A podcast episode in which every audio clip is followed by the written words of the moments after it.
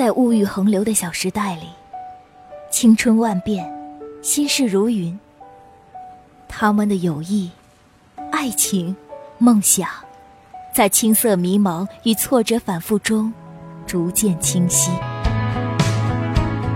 您好，我叫乔安，周瑜的小一个身世神秘、自带背光、永不言败、所向披靡的女孩。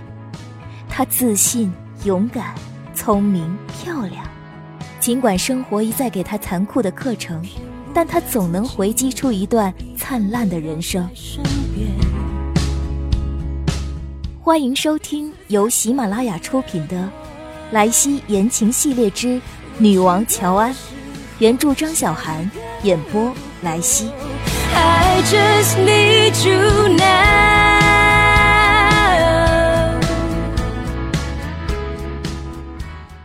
第七章，狼狈为欢。我有一套日本进口的糕点蜡烛，有中间夹着樱桃和奶油的马卡龙，裹着奶油巧克力的方形蛋糕，撒满红色丝绒芝士的纸杯蛋糕，好几块逼真的精致糕点凑成一桌盛宴。这是年会抽奖抽到的，我当天晚上回到家特别激动，跟卫东说：“嗨。”咱们把他们点了吧。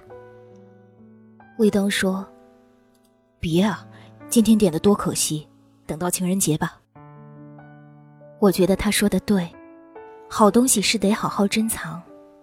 于是我把它们放在玻璃餐桌的隔层中，每天看到它们就开心，感觉生活很有盼头。于是我们就这样珍藏着它们，情人节也没舍得点，度过了植树节。清明节、劳动节、儿童节、国庆节，过去了那么多节，没有一个节日我们觉得能配得上这盒蜡烛。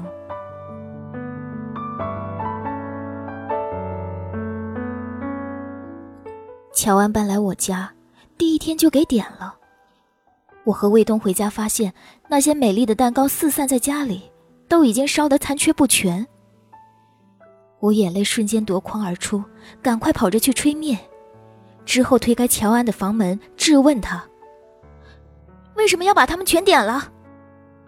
乔安拿着杯子从我身边走过，云淡风轻说了句：“因为家里潮。”他看到我在哭，又补了一句：“不用掉旧的，怎么会有新的？”不过那也是卫东和我在一起的最后时光。如果乔安没把那些蜡烛点了，我们就永远错过了这些蜡烛，我们并没能坚持到下一个节日。这个世界上，坏女孩扛着枪指着别人的脑门抢糖吃，好女孩把自己的糖小心的留着，一直留到坏了。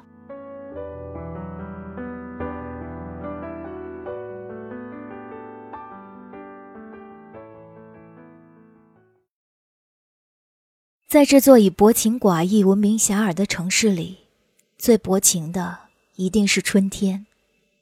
别说高潮，你还没抓住他时，他已经喝完最后一杯四海为家，收紧风衣的领口，消失在法租界任何一条挤满小酒吧的街尾。天气热得突如其来，又冷得反反复复。大街上总有穿短裙皮靴的女孩和裹着羽绒服、戴耳机的宅男擦肩而过。公司的大秀不到一个礼拜就要开场，乔安终于开始向油炸食品和速食面妥协，他几乎成了春游的童子兵，在公司安营扎寨。关于大秀策划案泄露一事，冯淼淼的表现倒是出人意料。他召开紧急会议，对于追查泄密人的事儿绝口不提，马上启动了备选方案。是的，就是几乎被他扔进废纸篓里乔安的备选方案。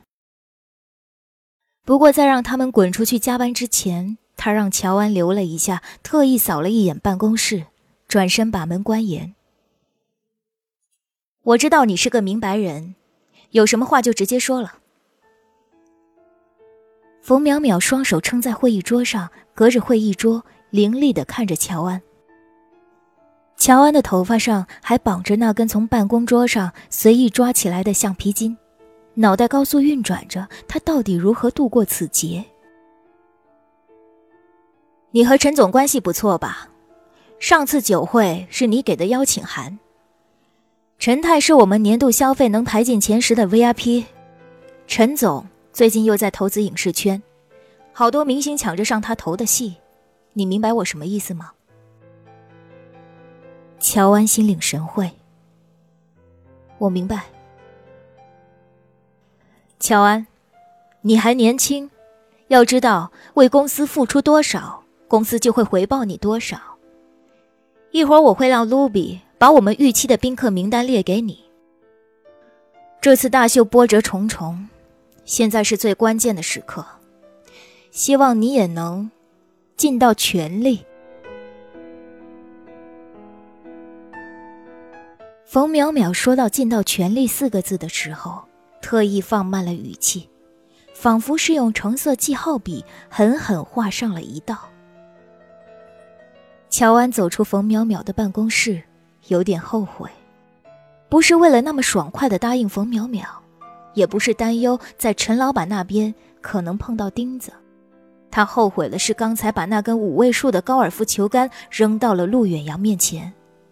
这可是他的冠军球杆，用了一季的会员积分。但是，既然已经用了冠军球杆挥出了第一杆，那么这场比赛一定要打完，就算是如履薄冰，也要打到最后一洞。冯淼淼的意思清晰明了，现在部门的情况就是，你不下地狱，谁下地狱？乔安也很配合。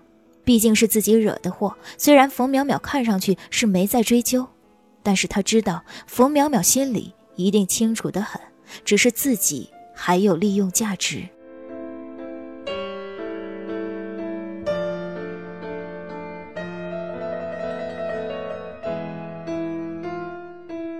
陈总所在的高尔夫球场组织了一场春季的 VIP 比赛。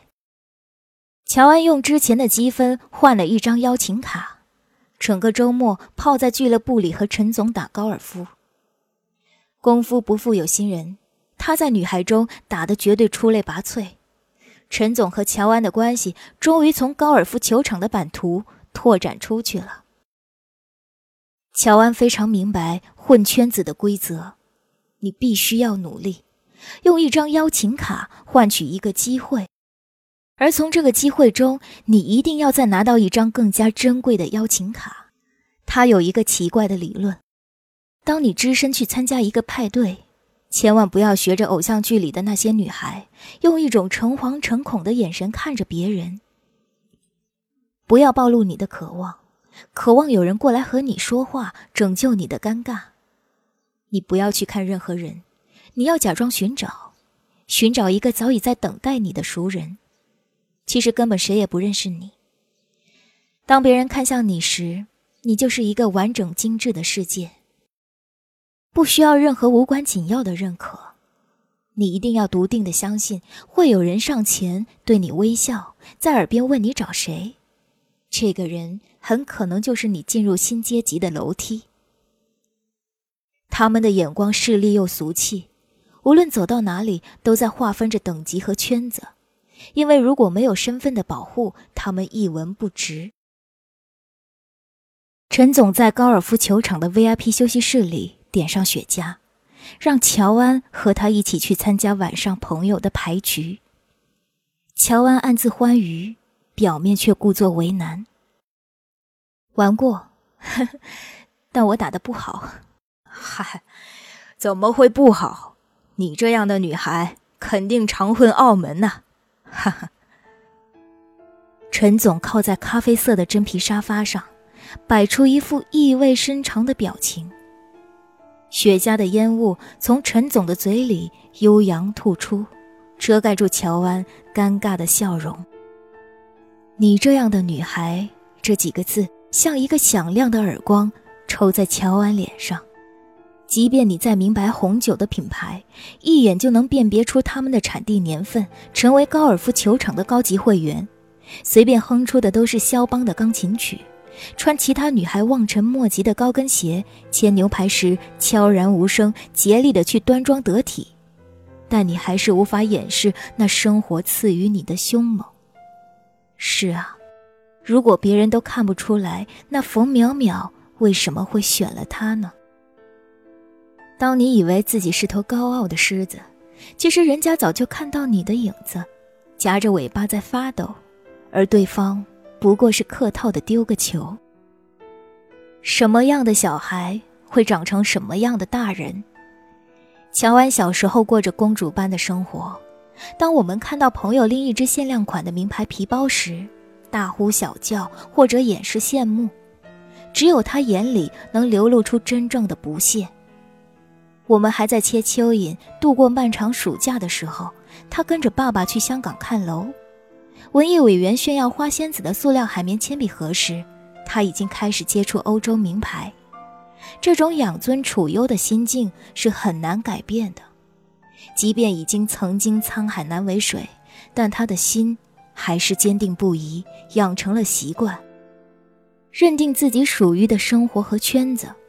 他所做的一切都是卧薪尝胆，吃下那些艰涩痛苦，是因为心里知道，总有一天。会回去。即使现在她是一个会拿着球杆砸碎别人车的女孩，吃带血牛排的女孩，处心积虑去接触有钱小开的女孩，摸不到底线的女孩。即使她现在已经长出了一副可以撕扯老虎的獠牙，她还以为自己是那只小白兔，藏在衣柜里抱着娃娃，离世界的纷争很遥远。直到陈总毫不留情的把话说明白，他才后知后觉。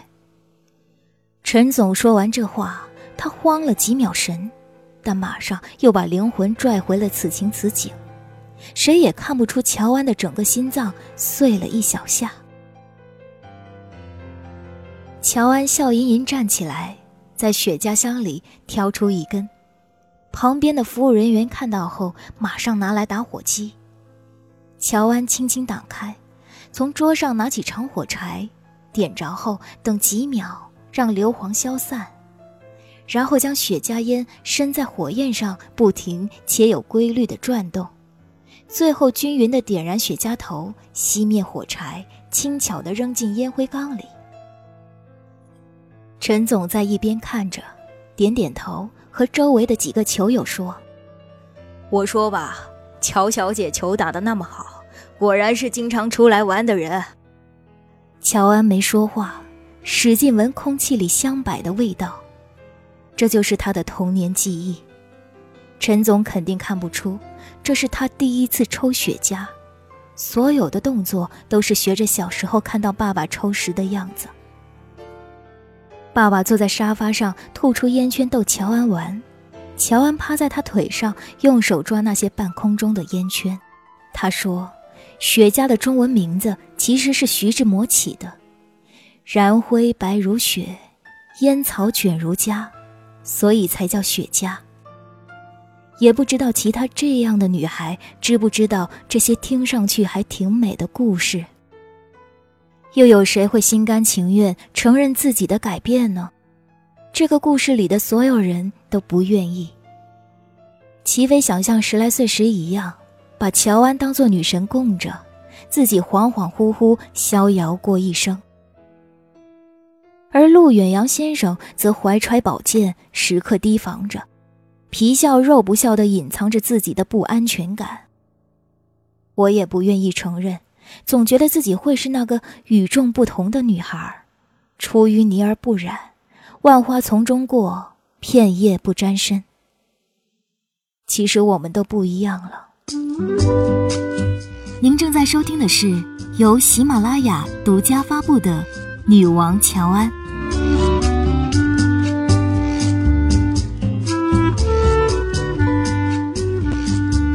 说到真名媛，我在这段时间里倒是见了一位。采访新一期专栏对象时。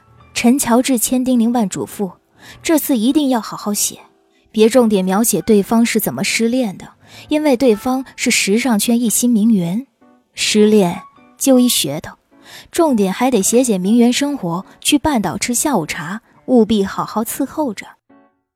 我表面频频点头，心里暗自喊：呸！现在哪有什么真名媛啊？之前的名媛都被打倒了，之后的名媛不是从暴富家庭走出来的重度公主病患者，就是肉搏致富的外围女孩，钱多人闲，出国看了几场秀，国内玩了半年 party，摇身一变就变成名媛了。我们都说，淘宝卖家十个有九个说自己是名媛，还不是每个月初从七浦路拎着大包小包，坐着三轮往外跑。纵使心中白眼狂翻，檀木满屏，我还是和颜悦色对陈乔治点点头，并且煞费苦心花了六百块钱从网络红人的淘宝店买了一套小香风，以示对这次半岛下午茶的尊重。能被美誉成名媛的，果然架势不同凡响，进门就是一股扑面而来的仙女味儿，太令人讨厌了。和之前采访的失恋者不同，之前失恋的姑娘们都是话不到五分钟就开始哭，叙述持续多久，眼泪就能持续多久，而且跟前列腺炎似的，哭一段讲一段，讲一段哭一段，十分有节奏。可是名媛不一样啊，进来先非常客气的对自己的迟到抱歉，其实是我早到了，之后点好茶。三层的点心盘，一层马卡龙，一层慕斯蛋糕，一层小破面包，配着不知道什么酱，都是网络红人的微博照片标配。他端起红茶，不先发起话题，对着我微笑，随意寒暄。这让我想起一个制片人朋友说的话，他说中国的女演员有一特性，就是每个人眼里都有股坚韧不屈劲儿。不管演什么角色，都能带出一种女革命风范。但是亚洲其他地方的女演员不一样，韩国、日本的女演员才真正拥有那种天然呆的眼神和温婉的从容。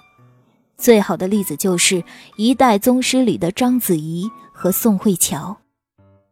他说了这句话后，我在生活中总是忍不住刻意观察女孩们的眼神，果然。哪怕是你从小学门口走一圈，里面狂奔出来的马尾小朋友，都是一副解释五道杠、小红花多得数不清的架势。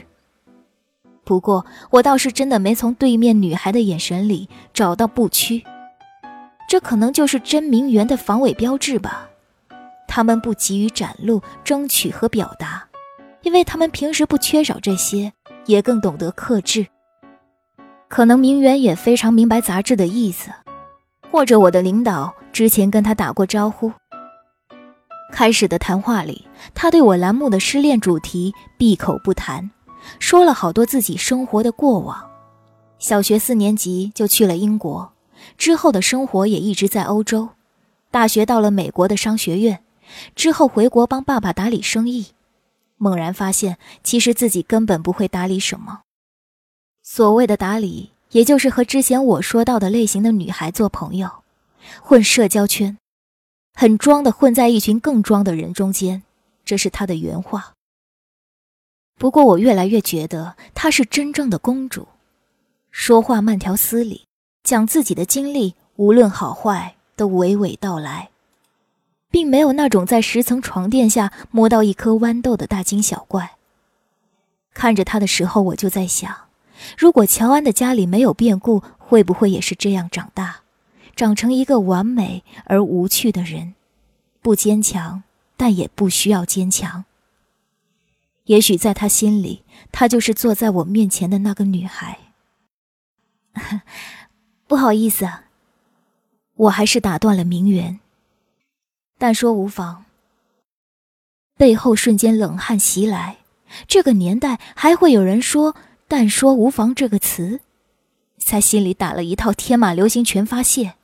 我微笑着问：“虽然我对您的经历很感兴趣，但是因为栏目需要，还是想了解一下您的上一段感情经历。”哦，是大学里认识的，纽约人，成绩不错。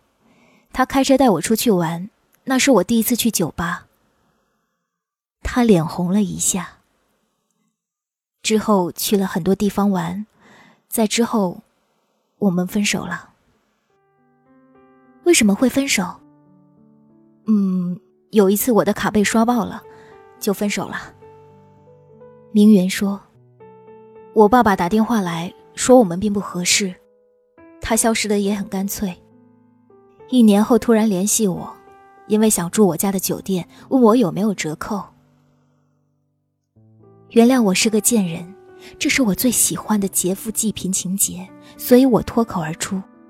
然后呢？然后送了一间套房给他和朋友办 party。说完，他喝了一口茶。”流露出遗憾的眼神。这是我最后一次知道他的消息。我反思过，大概他离开我的原因是，我没办法和他们玩到一块儿吧。我已经很努力了，可是他还说我不合群。当时我知道他的房间号，一晚上都在想，要不要去找他。后来还是觉得，大晚上的去打扰别人，实在很不礼貌。第二天我去的时候，他们已经走了，都没有退房就走了。后来我想，说不定他是想我去参加 party，等了一夜我都没有去，所以很失望呢。我的天哪，明显是因为你的卡被刷爆了，好吗，名媛大姐？这个想法出现后，我深深明白自己和名媛的差距。绝对不是一件淘宝外套能逾越的。公主女孩总在为别人找借口，所以她们不太会真正被伤害，因为她们很容易原谅。而挤在地铁里的我们，总在为自己找借口，所以我们不快乐。我们计较的太多，仿佛只有锱铢必较一些，才能顺利活下来。也不知道从什么时候开始。我们对爱情的理解充满偏见和歧视，这一点，名媛的确强出很多。果然，爱情是个上层建筑，温饱之上才会爱得自如。